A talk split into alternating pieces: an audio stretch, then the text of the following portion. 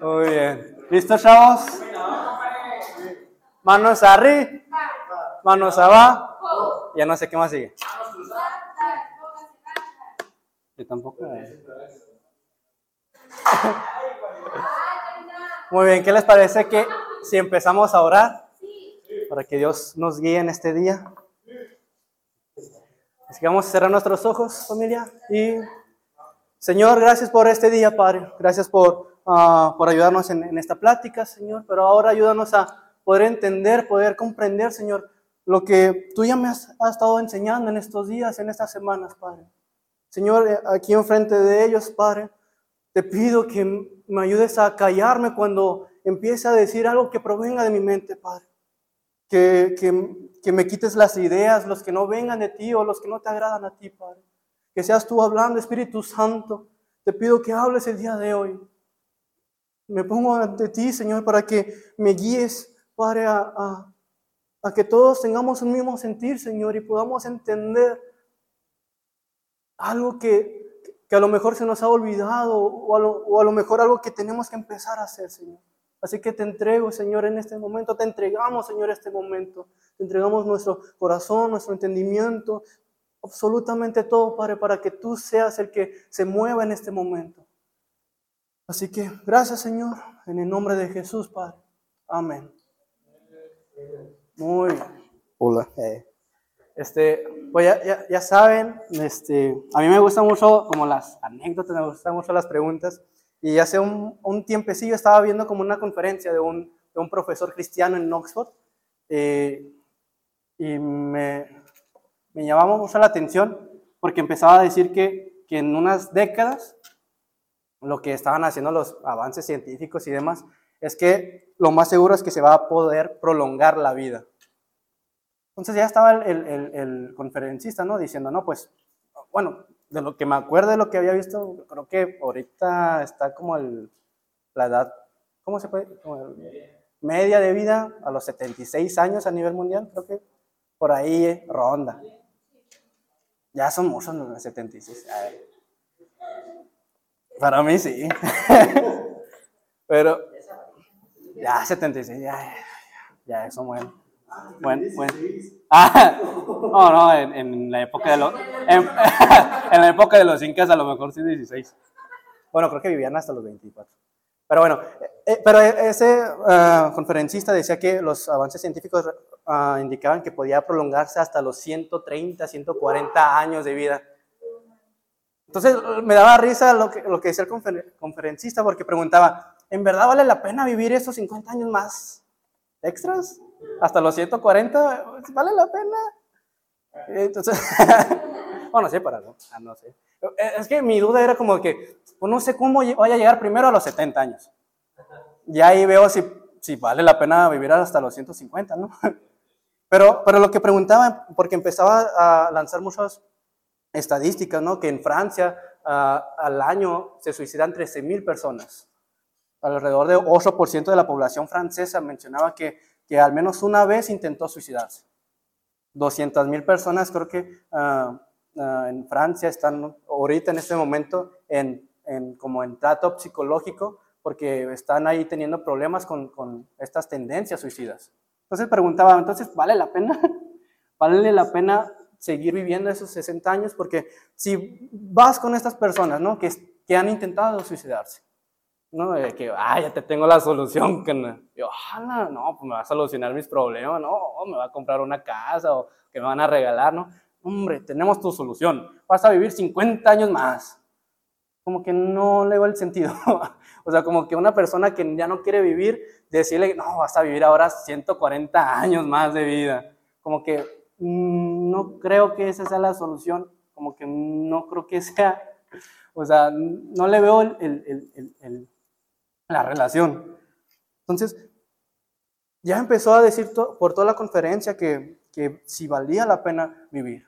Entonces, al último, ya les preguntas, unos jóvenes le, le estaban comentando, entonces, conferencista, ¿vale la pena seguir? ¿O usted qué opina? Y el conferencista cristiano mencionaba, sí, sí vale la pena seguir, simplemente por una razón, porque Cristo los ama. Entonces me quedé con la duda, ok, ¿Vale la pena seguir en Cristo? ¿Por qué vale la pena vivir para Cristo? Aquí les pregunto y, y contéstenlo en, en su cabeza. Para ti, ¿por qué vale la pena decirle que sí a Cristo? ¿Por qué vale la pena entregarle tu vida a Dios? ¿Por qué sí? ¿Por qué no? Si, si, dijese, no, sí, sí, vale la pena entregarle mi vida. ¿Por qué?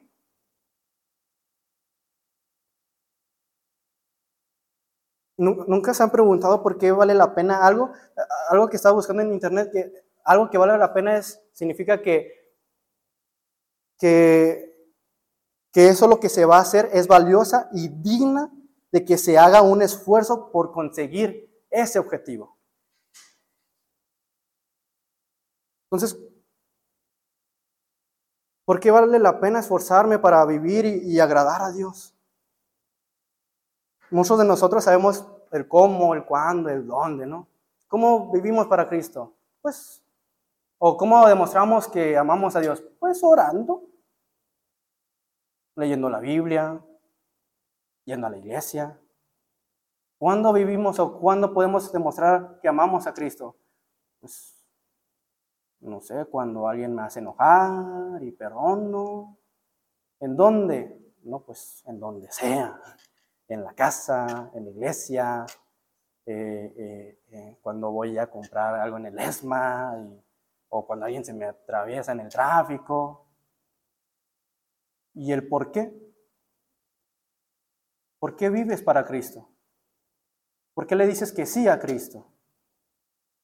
Yo la verdad les abro mi corazón. Yo cuando empecé a, ahí por la prepa, cuando empecé a querer vivir para Cristo, en verdad, cuando dije, ahora sí quiero vivir para ti, Señor.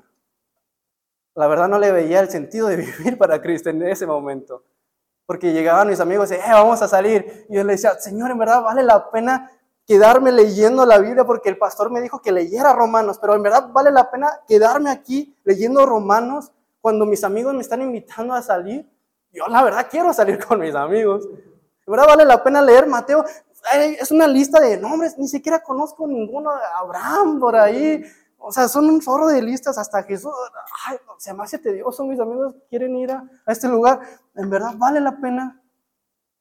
No, en verdad en su momento decía, Padre, la verdad quiero irme a fumar algo, la verdad no quiero estar aquí leyendo tu palabra.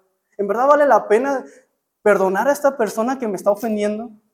No, es que, sí, es que el pastor me dijo que eso le agrada a ti, Señor, pero ¿en verdad vale la pena agradarte? Esa era mi lucha en ese momento. Señor, es que me ofendió, pero tú me dices que busca agradarte a ti. Pero ¿por qué vale la pena?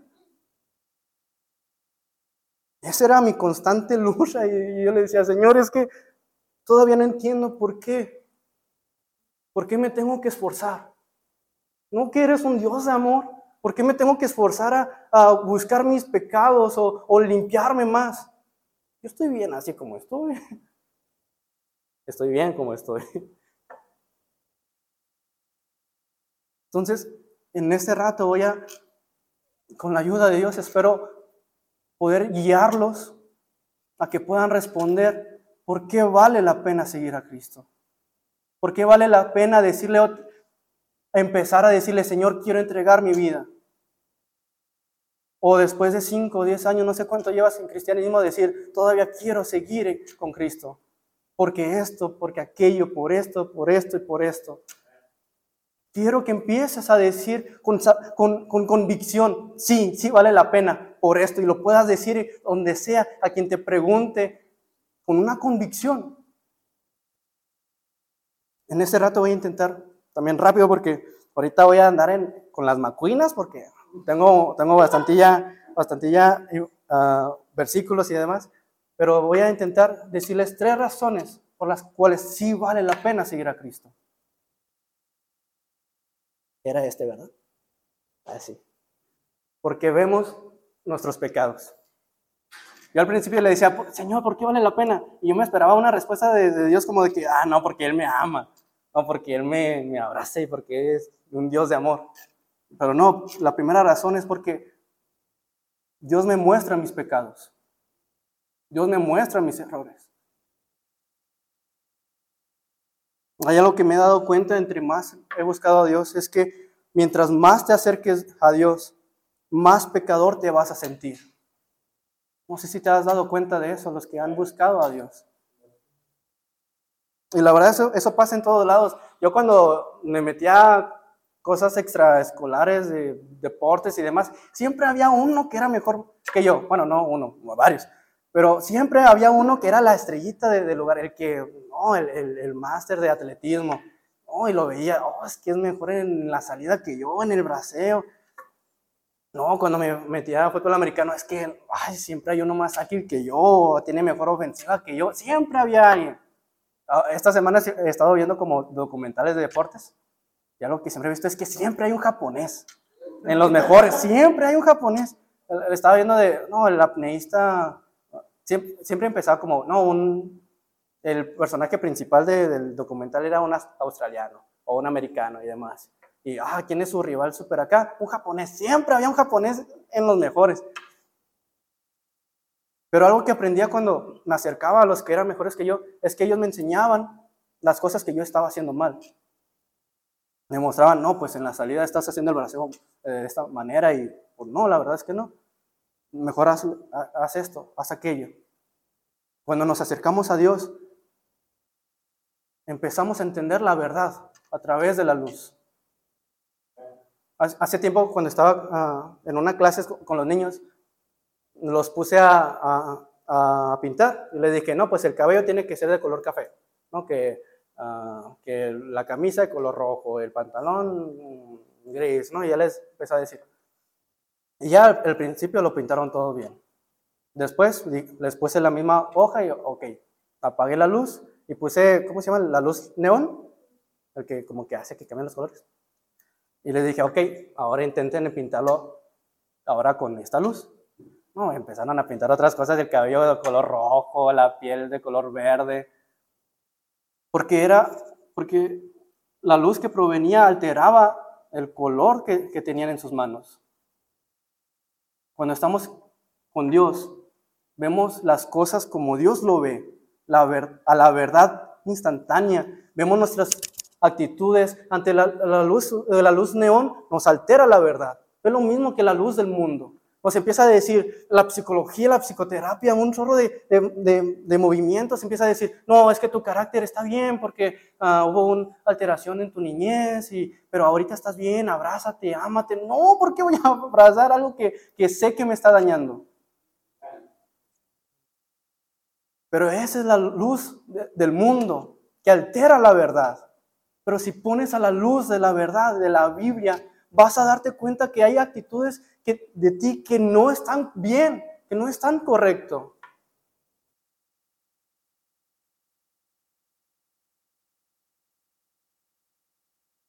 Muchas veces, muchas veces escuchaba, bueno, también yo oraba de esta manera, o decía a Dios, es que Señor, es que me pides muchas cosas, es que me pides que quite muchas cosas y que ponga muchas actitudes no que me amabas así como, como soy. Es que en realidad Dios no, nos pide o no nos quita cosas que, que necesitemos. Más bien Dios nos está salvando de cosas o de actitudes que sabe que nos va a destruir tarde o temprano. Dios nos, Dios nos manda a ser sabios, a ser uh, tolerantes, a ser uh, fáciles de perdonar, a tener un carácter intachable. Son cosas que necesitamos y cosas que nos, que nos.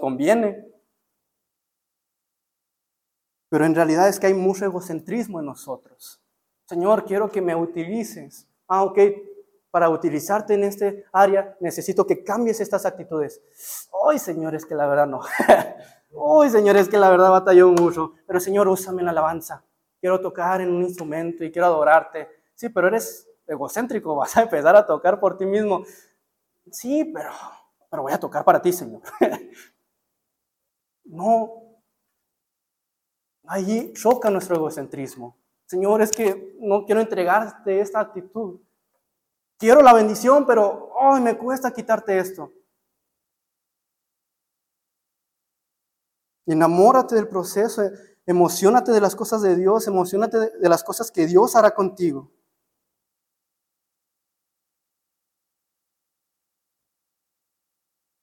En Romanos 5:6 dice, cuando éramos totalmente incapaces de salvarnos, Cristo vino en el momento preciso y murió por nosotros los pecadores. Psicología, el mundo te va a decir, no, tú tienes el poder de todo. No, tú tienes la habilidad para poder solucionar todo. No, aquí dice Dios todo lo contrario, que somos incapaces de salvarnos. No tenemos habilidad para tener una sabiduría que nos solucione todos los problemas. A lo mejor de chiripa solucionas algo y a lo mejor te, medio la salvas. Pero tarde o temprano vas a equivocarte en una decisión. Tarde o temprano una área de tu carácter no va a estar lista para tener una bendición y la vas a regar. ¿Por qué? Porque somos totalmente incapaces de salvarnos. Y eso te quiere enseñar Dios en este momento. ¿Por qué vale la pena? Porque Dios te quiere ahorrar de muchas cosas. Dios te quiere ahorrar de 10 años de, de equivocarte en tantas decisiones mal empleadas. Porque Dios sabe que no estás preparado para solucionar muchos de los problemas.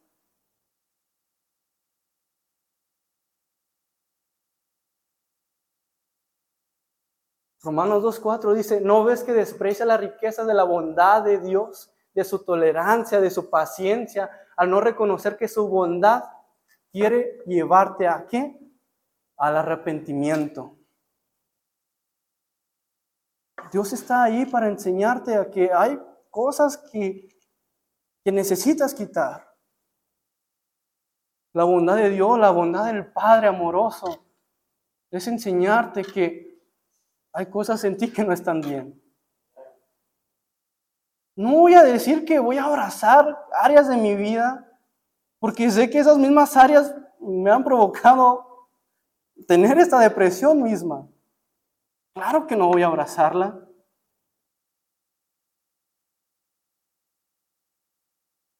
Es como, es como si le dijeran a una señora que que, en su trabajo se peleó porque, ah, porque su jefe le, reclamó de que llegó tarde y se, y se indigna. Y luego va a su, su, casa y se indigna con el esposo porque ah, no le saludó, no le dijo buenos días y se pelea y tiene un borlote con su esposo porque no, no me quitas buenos días y, y, se, y se siente y se indigna y se enoja con el esposo y, y se va con, con, las amigas y también se enoja porque las amigas le dijeron que, que, el esposo tenía razón y se indigna más y luego va, no sé, con la iglesia y tiene problemas con otros tres uh, hermanos de la iglesia porque tampoco le saludaron y se empieza a pelear con todos. Ah, pero llega con el psicólogo y le empieza a decir, no, es que abraza porque ellos no te quisieron como tú querías. Tú busca que a gente que te ame como tú quieres que te amen. Ay, qué flojera la verdad. Qué flojera de carácter de estar peleando con todos lados. De eso mismo Dios te quiere salvar.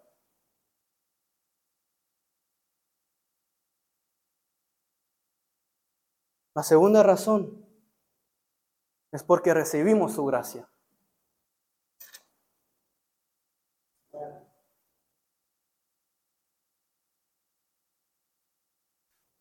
Dios nos muestra nuestros pecados y eso nos los muestra en, en la Biblia una y otra vez. Pedro lo dijo en Lucas 5.8, Señor, es que soy un pecador. Moisés dijo que él era tartamudo y que era pecador y que no era digno de ser usado. David en Salmo 52 dijo que tiene muy presente su pecado. Pablo dijo que era el más insignificante de todos. Saúl terminó diciéndole a David que se había equivocado y que tenía perdón, digo, que tenía pecado en su corazón. Todos ellos se dieron cuenta que había pecado en su corazón. Pero después, cuando ya una vez nos damos cuenta de que somos pecadores, viene la otra parte bonita. Es que Dios nos muestra de su misericordia. Después, al último, Moisés dijo, si a donde yo voy tú no vas conmigo, entonces no me dejes ir. Porque antes de eso, eh, Moisés empezó a decir, padre, es que soy tartamudo, tengo problemas con mi habla, ¿cómo vas a usar a mí? Acabo de matar a una persona, acabo de, de tener estas actitudes, estos pecados, ¿cómo me vas a usar a mí? Y Dios le contesta al instante, porque yo te voy a usar, yo voy a estar contigo. Yo ya te perdoné, yo voy a estar contigo. Entonces Dios, entonces Moisés le contesta, ok, Señor, si a donde yo voy tú no vas, entonces no quiero ir a ningún lado. Porque entendió la misericordia de Dios. Pablo terminó una vida hermosa con Dios, donde también entregó su vida. David, David escribió salmos de cánticos de adoración a Dios. Dios tiene algo especial para ti, pero primero tiene que limpiarte a fondo. La misericordia de Dios es increíble, la verdad. Porque yo estoy aquí enfrente, porque soy un supercristiano, no, la verdad me he equivocado mucho y me he equivocado mucho en estas semanas. La verdad es que muchas veces no entiendo la misericordia de Dios. Esta, esta semana estuve leyendo Jeremías. Me sorprendía mucho el, el, el, cómo durante 30 capítulos, 30 capítulos enteros, eh, Dios empieza a reprender a su pueblo Israel porque Israel hizo cosas asquerosas, en verdad, cosas muy feas.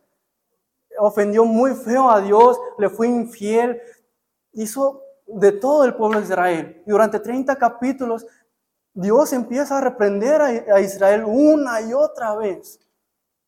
Los castiga bien feo. Pero no entiendo cómo en 30 capítulos de castigo, de, que, de hacerles ver al pueblo de Israel su pecado. En el capítulo 31 empieza diciendo, pero pueblo, Efraín, pueblo de Israel, tú eres mi hijo amado. Tú eres mi hijo preferido. La verdad no entendía. 30 capítulos enteros de, de justicia. Y a partir del capítulo 31 se veía un padre amoroso, un padre misericordioso. Pero pueblo de Israel, y empieza diciendo, pueblo de Israel, yo tengo planes perfectos para ti, solo vuélvete a mí. Vuélvete de tus pecados y vuélvete a mí. Deja todo, deja tus dioses y vuélvete a mí. Y yo te regresaré como lo que tenía desde un principio para ti. Y cuando hablo también del pueblo de Israel, estoy hablando de mí. Porque yo fui el primero que ofendí a Dios. Y lo he ofendido muchas veces y de una manera tan increíble. Entonces cuando veía esa misericordia de Dios, yo le decía, Señor, ¿Cómo me puedes amar de esa manera? Pero la verdad lo, tomo, Señor, porque, porque lo necesito. Allá por el imperio de, Napoleón, llegó una madre con su hijo, que su hijo estaba condenado a muerte por todas las cosas que había hecho. Y llega y le empieza a decir, emperador, le pido de misericordia por mi hijo. Y Napoleón todo ondeado, pues, ah. No quieras decir justicia por tu hijo, ¿no? En vez de misericordia. Porque yo hago justicia, no misericordia. Y le empieza a decir la madre, sí. Si le, pidiera, si le pidiera justicia, en este momento yo lo mataría por las cosas que ha, que ha hecho mi hijo. Pero en este momento le pido de misericordia, para que le dé una oportunidad a mi hijo, para que haga todo diferente. Napoleón empieza a decir, ok, si, si, si se vuelve de, sus errores, yo le perdonaré la cadena, la, la pena de muerte. Yo por justicia merecería la muerte por mis pecados. Así como Dios se lo estaba diciendo al pueblo de Israel. Pero lo único que hizo fue Dios es darle misericordia tanto a pueblo como a mí. Yo por eso estoy parado aquí. Como lo dice en este versículo. Pero Dios tuvo misericordia de, de mí, pero, Dios tuvo, pero Dios tuvo misericordia de mí para que Cristo Jesús me usara como principal ejemplo de su gran paciencia, aún con los peores pecadores. Es decir, yo. en la Biblia ves tantos ejemplos de misericordia con tantos pueblos, como lo tuvo con Sodoma y Gomorra. ¿Cómo lo tuvo con, con cada uno de los discípulos?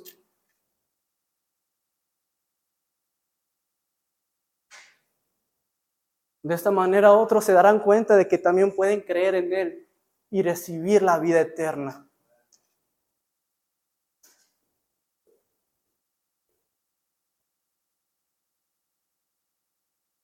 ¿Cómo quisiera tratarte como a un hijo? Yo creía que me llamarías Padre mío y que nunca dejarías de seguirme. Esto le decía al pueblo de Israel en los primeros capítulos. Dios busca ser tu Padre en este momento.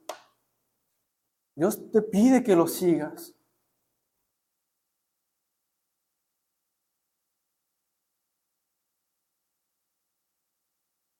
La verdad es que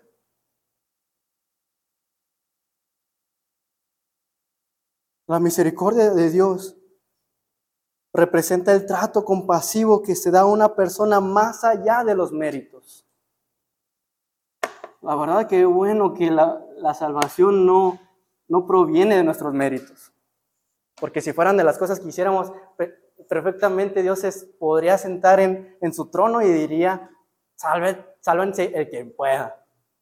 Y ya imagínate el estrés de estar como, ay, pues hice esto y esto y esto, pero ¿me ganaría la salvación? Oh, yo estaría estresado todos los días. Porque no, o sea, me sentiría, no, es que todavía no soy digno de tener la salvación.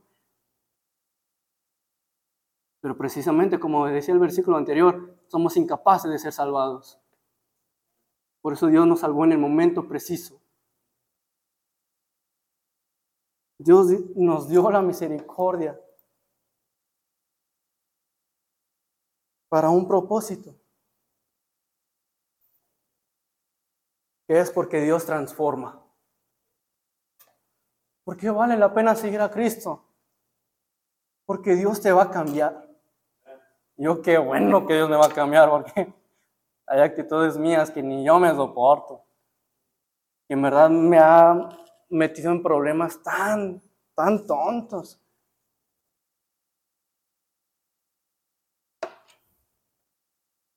Ahorita en, tu hoja, en, tu cuaderno, en, tu, en, la hoja en la que estás escribiendo, empieza a escribir. Haz una pequeña lista de, todos sabemos actitudes nuestras que están mal. todos sabemos. No, no sé si le has pasado que llegan cinco cosas buenas de ti y cinco cosas malas de ti. Yo siempre llenaba primero las cinco cosas malas de mí y hoy las cosas buenas siempre batallaba. como que, cosas buenas, cosas buenas. Y nunca, nunca le podía, pero las, las malas, ahí, papá, papá. Pero ahorita hagan una lista pequeña de cosas que sabes que, que te han metido en problemas. A lo mejor es enojo, a lo mejor eres muy sentido, a lo mejor eh, te falta mucho perdón, eres muy egocéntrico. Bueno, me estoy diciendo todos los niños. ya les digo, hombre, apunten su, su, su lista.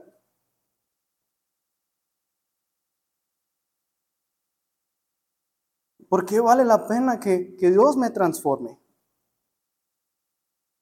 porque en su momento decía, ah, porque vale la pena, es que la neta es más bonito que quererme así como soy. Así me evito cualquier problema ya me amo así como soy y ya no tengo que hacer nada. Facilote. Pero no, después me metía en otros problemas y decía, ay, no, ¿por qué? ¿por qué no quité ese carácter?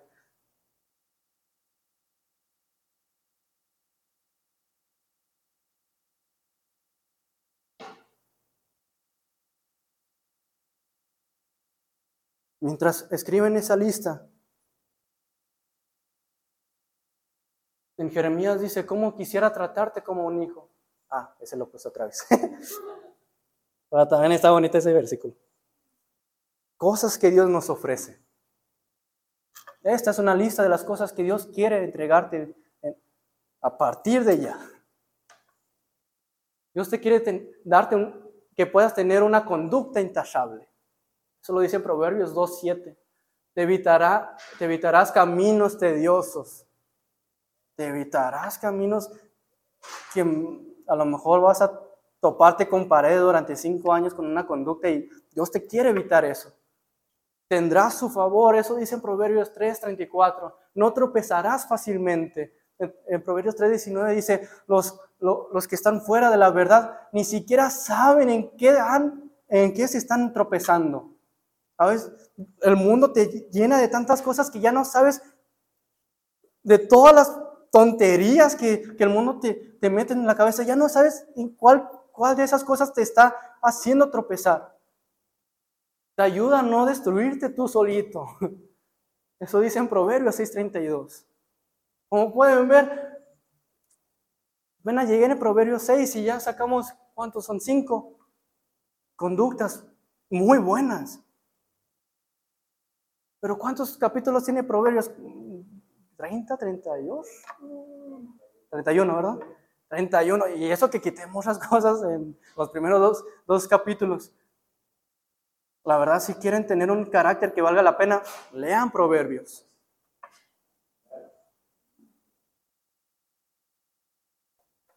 Ahora les pido, vean su lista y vean esta lista.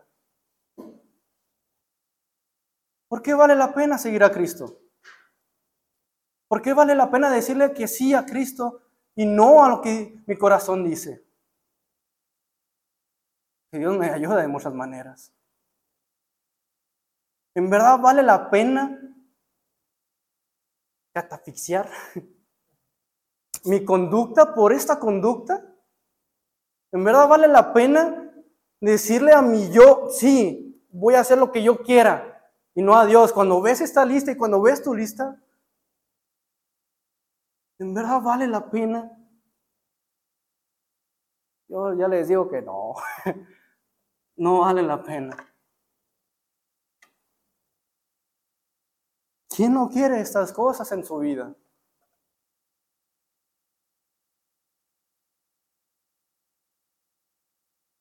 Dios nos quiere salvar de dos cosas en este día.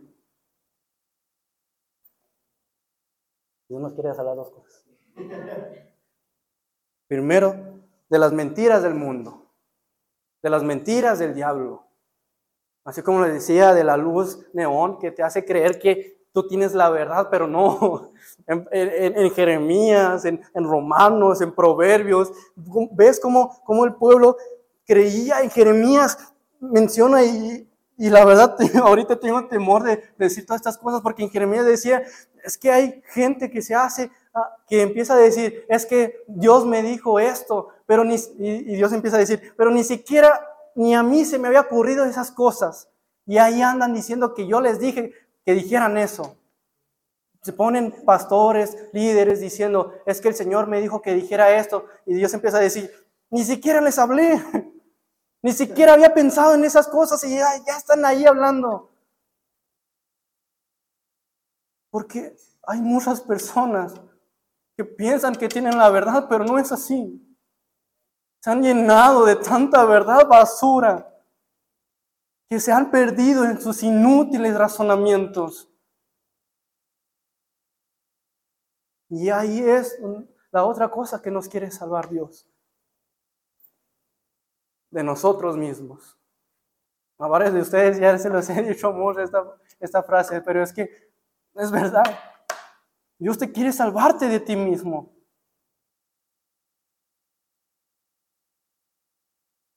Lee la lista que acabas de escribir de, de cosas que tú sabes que están mal. Dios te quiere salvar de eso. ¿En verdad vale la pena seguir arrastrando todo esto? ¿No crees que vale la pena mejor esforzarnos para tener el carácter que Dios tiene para nosotros en vez, en vez de estar arrastrando con estas actitudes que, que son eso, una carga nada más?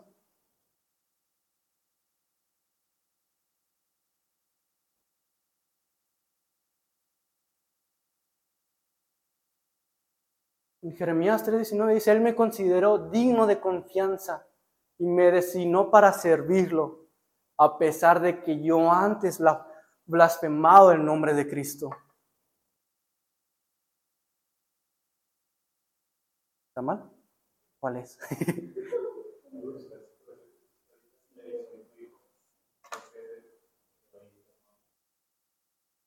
La tarea es que lo busquen. Ahora es para que estén ahí listos. Pero el versículo está bien. el versículo es verdad. Primero Timoteo. Ahí está. ¿Ah? ¿Eh? Es mi primo.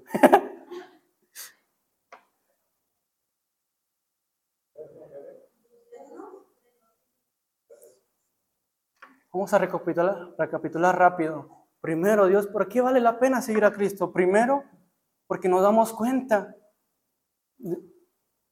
de, nuestra verdad, de que nuestra verdad no era la, lo bonito que pensábamos que era, que no valía la pena como nosotros creíamos que valía la pena, de que nos hace ver Dios, de que en verdad Dios no nos está prohibiendo cosas, sino que nos está salvando de cosas.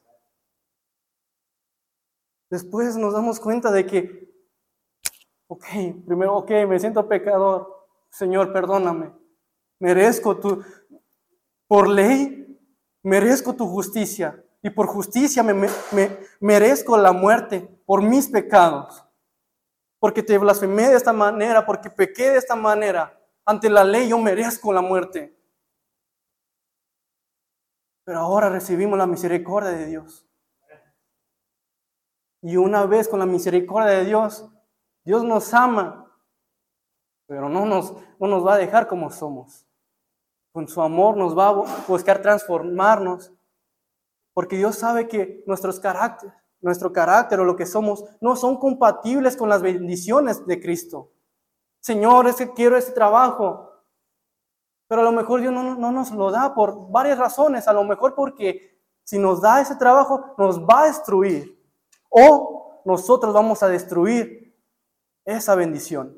Señor, si quiero a, esa chava, a ese chavo, la quiero mucho, pero a lo mejor no somos compatibles para esa bendición. O esa persona nos va a destruir o nosotros vamos a destruir a esa persona.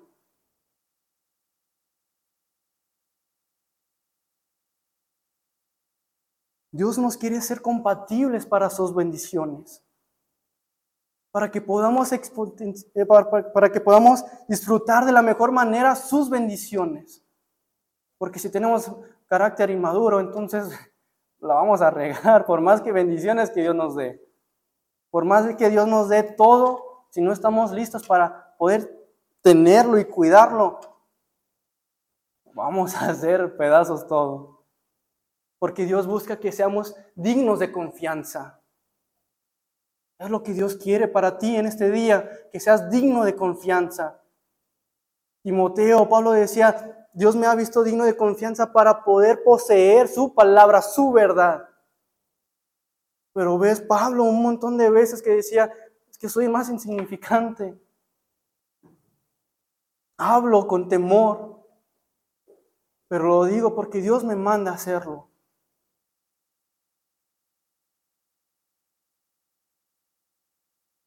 En verdad vale la pena seguir con estas actitudes de enojo, de tener un carácter débil, de, de, de, estarme peleando con todos. ¿En verdad vale la pena seguir con esto? Mueble. ¿En verdad vale la pena seguir con todo esto?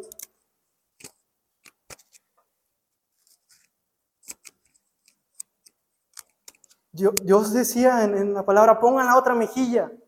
¿A qué se refiere? No pégame todo lo que quieras. No, no es tanto así. Desde que tengas un carácter difícil de ofender.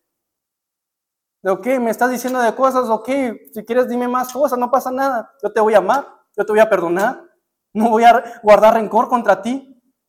¿Se acuerdan de la, de la, de la persona que, que, estaba diciendo ahorita que se estaba peleando con todas las personas? Qué flojera tener que al último estarle solucionando todos los problemas. Qué fácil es, ah, no me dijiste los buenos días, no pasa nada, yo te los doy. Y ya, se, acabó el problema, se acabó las discusiones tontas que, como dicen en su palabra, que no se metan en discusiones vanas, en discusiones tontas que, que no les lleva a nada. Qué fácil con, con el jefe, ah, sí, discúlpeme por llegar tarde. Mm, la verdad es que no hay excusa, se me hizo tarde, Um, me bañé muy, muy tarde o duré mucho o me desperté tarde y ya, en vez de estar peleando en todos lados.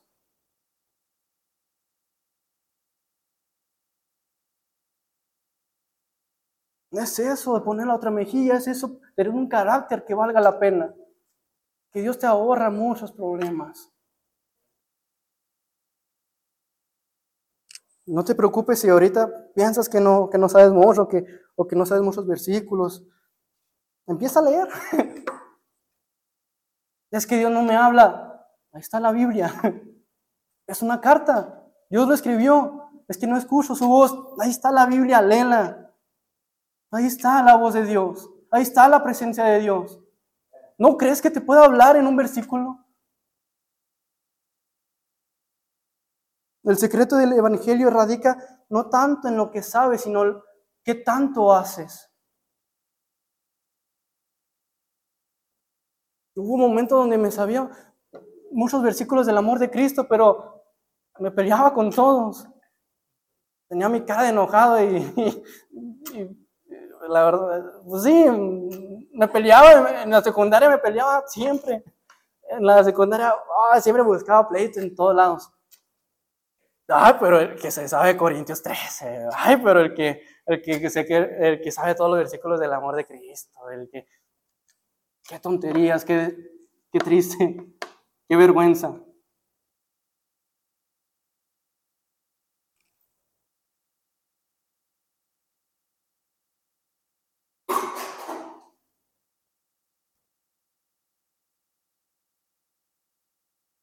Ah, lo puse todavía Jeremías 3, 19.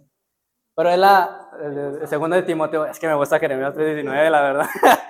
Pero después de segundo de Timoteo, en, en mi insolencia yo perseguía a su pueblo, pero Dios tuvo misericordia de mí. Porque, la, porque lo hacía por ignorancia y porque era un incrédulo. Aquí tenemos ventaja de que hay, hay cosas que todavía no aprendemos. Pero ya lo que sabes, lo que está bien, lo que está mal, hazlo. Porque también dice, si sabes lo que tienes que hacer y no lo haces, igualmente estás pecando. Es agua. ya, si hay cosas que, ah, Señor, esto no lo sabía, estás salvado todavía. Pero si hay cosas que ya sabías y no lo estás haciendo, es momento de ponerlas en práctica. No te quedes en la culpabilidad, agarra la misericordia de Dios, pero no te quedes en la misericordia de Dios. También busca la transformación de Cristo que es por lo que vale la pena seguir en Cristo. Ya dándole más rapidito, ¿cómo experimentar una vida en Cristo? ¿Cómo hacerle esta semana? Vamos a empezar por esta semana. ¿Cómo esta semana puedo experimentar el amor de Cristo? ¿Cómo puedo experimentar que Dios me enseñe mis pecados para que me lleve a la misericordia y luego me lleve a la, transformación? ¿Cómo puedo hacer este proceso en esta semana o en este día? Si quieres sentir, sentir más a Dios, ah, me faltó un acento. Si quieres sentir más a Dios, entonces búscalo más y más. Si quieres escuchar la voz de Dios, búscalo. No te quedes, Señor, ah, Señor, háblame. Recibo tus bendiciones, recibo tu palabra. Pero no haces el devocional, no oras. Ya al último, ya cuando te estás durmiendo, yo, ay, Señor, Gracias por este día. Pero no me hablaste, Padre. Qué malo eres. El malo es el... Dios se, Dios se olvidó de ti. Hoy sí, claro. Yo me olvidé de Cristo. Pregúntate, ¿Dios no te ha hablado? ¿Por qué? Bueno, a veces sí Dios guarda silencio. Pero también pregúntate, ¿es porque no le he buscado como debería de ser? Yo estos días he aprovechado mi incapacidad, bendita que incapacidad, para meterme de lleno, leer todo Jeremías, leerlo una y otra vez, hasta que Dios me enseñara algo más, hasta que Dios descendiera. Yo le decía, Señor, de aquí no me voy hasta que tú me bendigas. No, me acuerdo quién, quién peleó con, el, con el Espíritu de, de Dios. Jacob hasta que me bendiga, no te voy a soltar. Así está, Señor, no me voy a ir. Aunque tenga cosas que hacer, yo quiero sentirte, Padre. Sé que hay actitudes mías que son asquerosas, Señor. Por favor, ten misericordia de mí y enséñamelas. Por favor, no seas malo, Señor. Te necesito.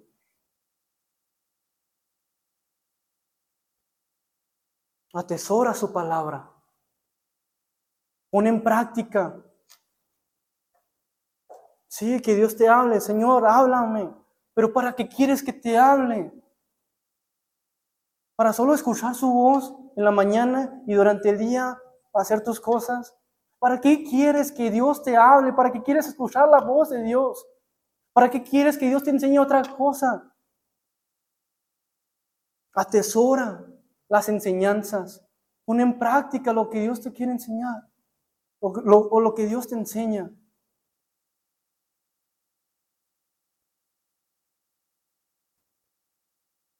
Proverbios 22, 18. ¿Ese está bien? Escucha las palabras de los sabios, aplica tu corazón a mi enseñanza, pues es bueno guardar estos dichos en tu corazón y tenerlos siempre, siempre a flor de labios. Tenlo fresco, léelo una y otra vez. Escribe todas las enseñanzas que, que Dios te da. Bueno, sí, lo voy a sacar. Bueno, no te creas. No sé dónde dejé mi cuaderno, digo mi, mi mochila. sí, por favor. Este tema que estoy haciendo es un tema que había escrito hace meses y que ni me acordaba. Pero un momento donde necesitaba de Cristo, Dios me mandó a mi laptop donde tenía escrito este tema y me hizo leerlo de nuevo. Y Dios me habló. Yo, yo lo que hago es hacer como estudios, escribir todo lo que Dios me enseña. Estos son como uno de los cuadernos que tenía antes.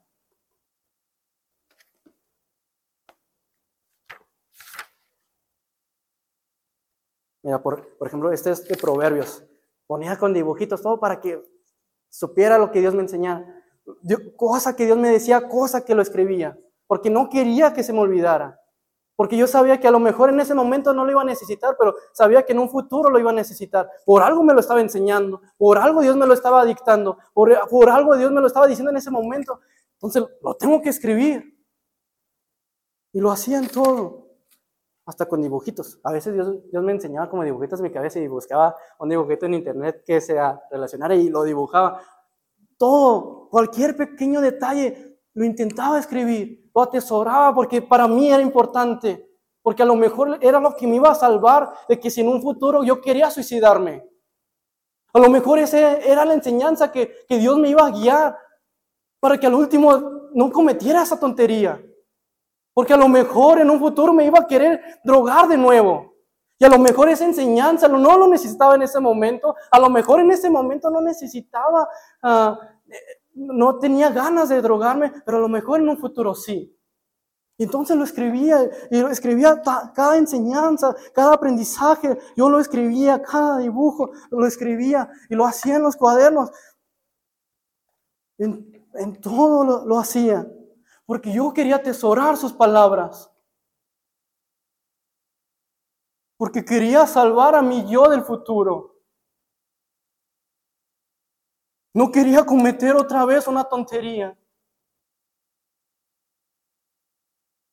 ¿Por qué quieres que Dios te hable más? Atesora sus palabras, atesora sus enseñanzas.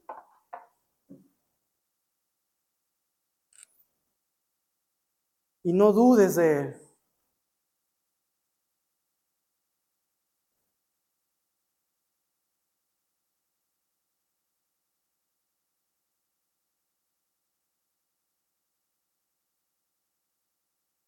David, cuando peleó contra Goliat, no dudó de que Dios le podía ayudar porque ya le había ayudado con otros leones y con otros osos. A lo mejor dijo, nah, este vato que va a detener.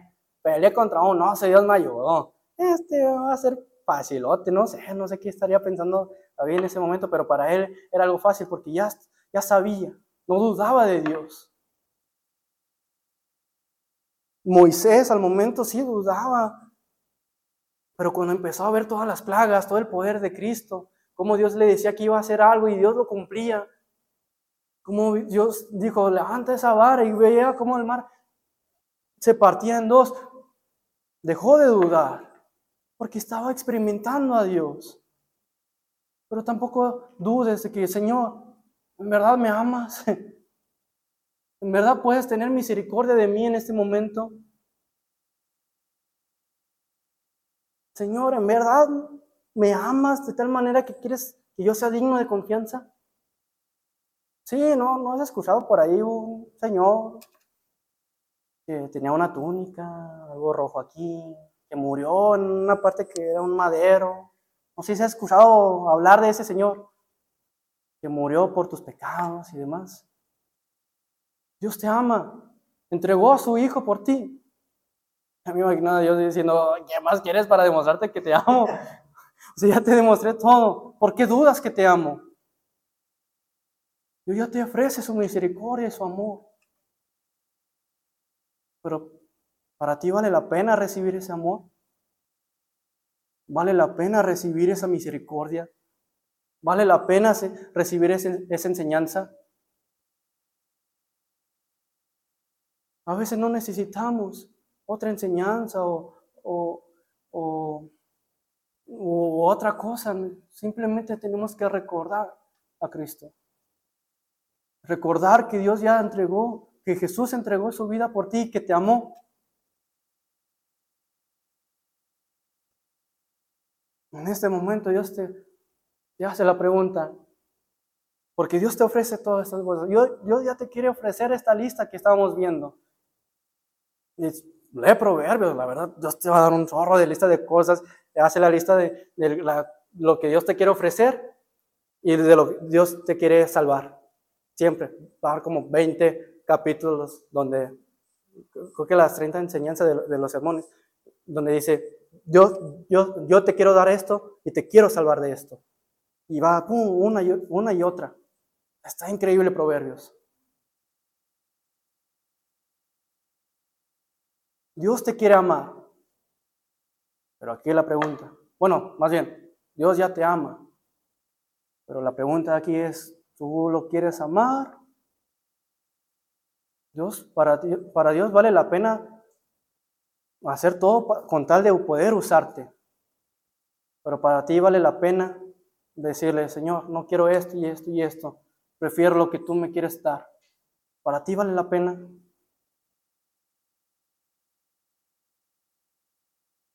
Vale la pena seguir a Cristo, porque te salva de cosas, porque te da una misericordia que nadie te va a dar y te va a dar una vida que nadie te va a dar. Para mí eso ya es suficiente para que valga la pena.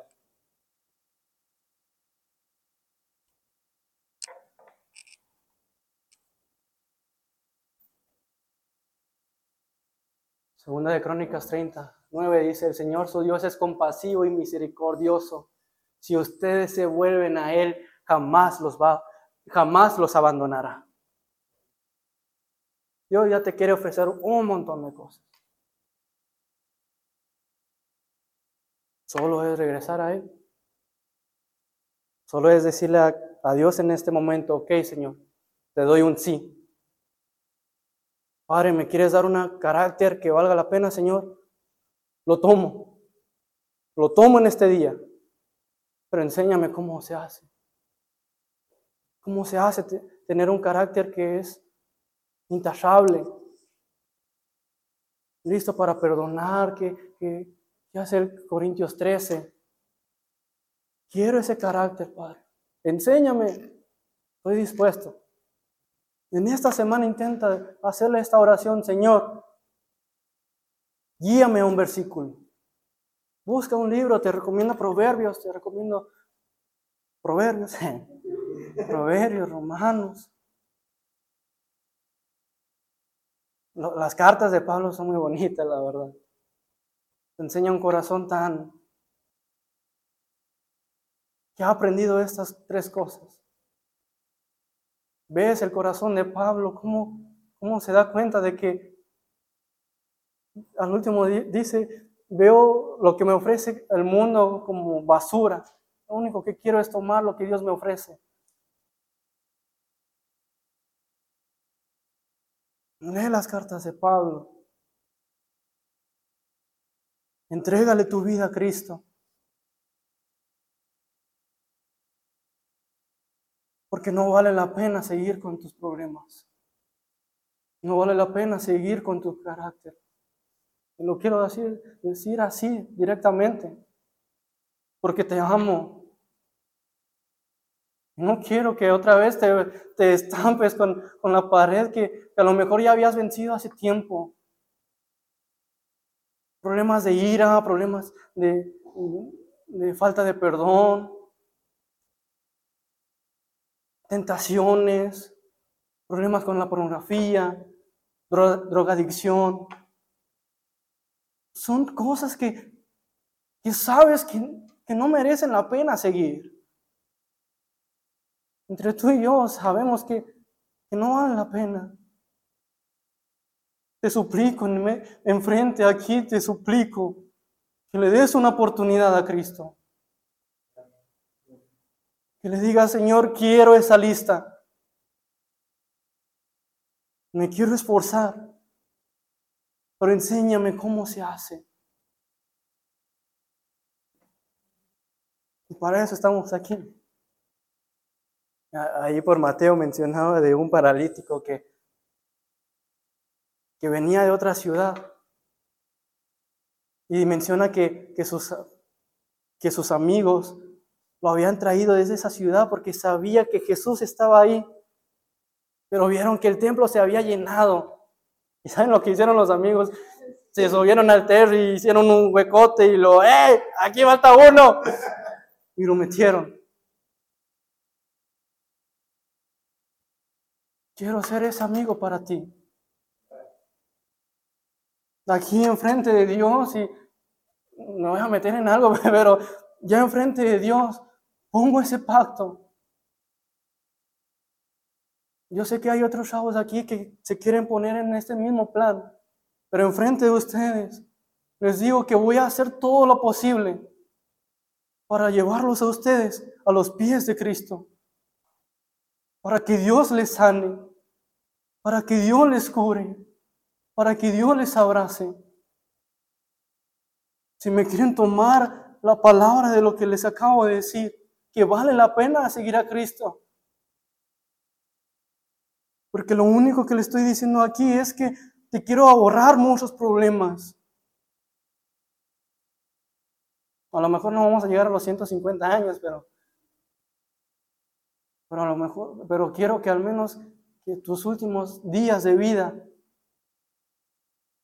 digas abiertamente y feliz y en paz, viví tan bonito en Cristo. En vez de que tus últimos actos de, vida sea una pistola en la cabeza o, pastillas en tu boca o, o tu cuello enredado con algo o con una sobredosis o una muerte provocada por otra persona porque te metiste en, en, asuntos que no tenías que meterte. Prefiero mil veces a que a verte en paz Poder mirar tu rostro, mirar a tus ojos y ver paz en ti. Y no voy a parar hasta ver eso en tus ojos. Ver el amor, la misericordia y la transformación que viene de Cristo. Busquemos eso, familia. Vamos a orar, ¿qué les parece?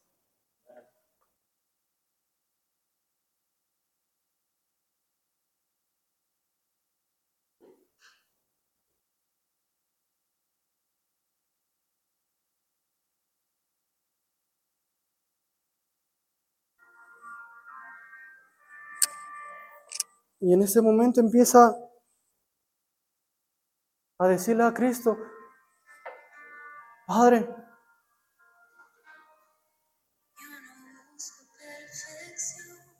vivimos tiempo, o a lo mejor ya no recordaba que valía la pena buscarte, Señor. O a lo mejor ahorita me estoy dando cuenta que en verdad vale la pena seguirte, Señor. Padre, me he cansado de intentar de salvarme, pero me he dado cuenta que soy incapaz de eso, Señor. Me he dado cuenta que soy incapaz de solucionar mis problemas. Me he dado, me he dado cuenta que soy incapaz de, de encontrar la felicidad, de encontrar la paz. Es más, he encontrado todo lo contrario. He encontrado problemas, he encontrado, he encontrado depresión. Es lo único que he ganado al buscar mi propia salvación. Pero Padre, perdóname Señor, porque me he dado cuenta de mis pecados. Por justicia merezco la muerte, pero podrás tener misericordia de mí, Señor. Te pido de tu misericordia, Padre Santo. Padre mío, Padre mío, déjame regresar a tu casa. Déjame regresar y poder comer en tu mesa. Déjame estar en tu intimidad y escuchar tu voz mientras me dictas lo que tengo que hacer, mientras me dictas lo que tengo que empezar a hacer y lo que tengo que dejar de hacer. No sé si hay alguien aquí que quiera empezar o quiera volver o que ha entendido que, que no ha vivido como debería de vivir. Pero no sé si hay alguien aquí que quiere empezar a vivir para lo que vale la pena vivir, que es para Cristo.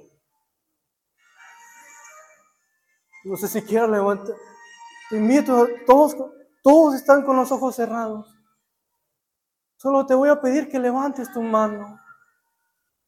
Si alguien de aquí quiere esta semana experimentar una nueva vivencia con Dios, levanta la mano. Te felicito. Te felicito. Te felicito.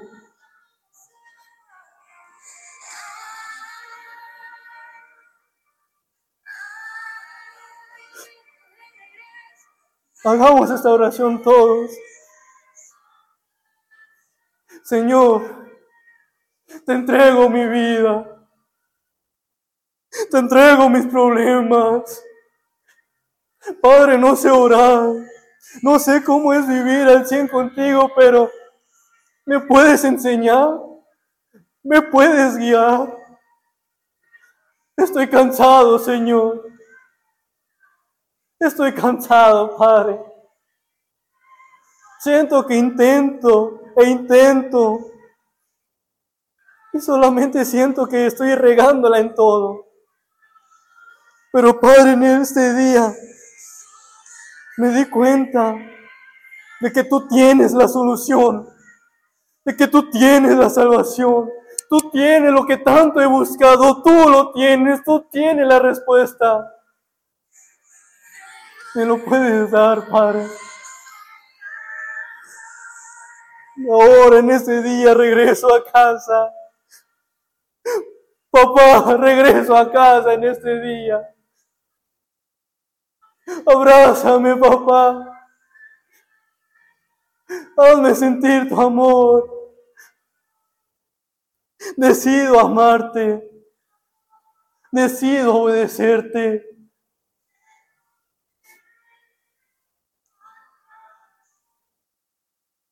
Gracias por recordarme, Señor, este día, que tengo una nueva oportunidad, de que el final que yo pensaba que iba a tener no es la única final que puedo tener, es solo una alternativa. Pero hoy decido tener la alternativa de tener un final que vale la pena, que es vivir y terminar mi día amándote. Gracias, Señor. Gracias, Padre. En el nombre de Jesús. Amén. Amén.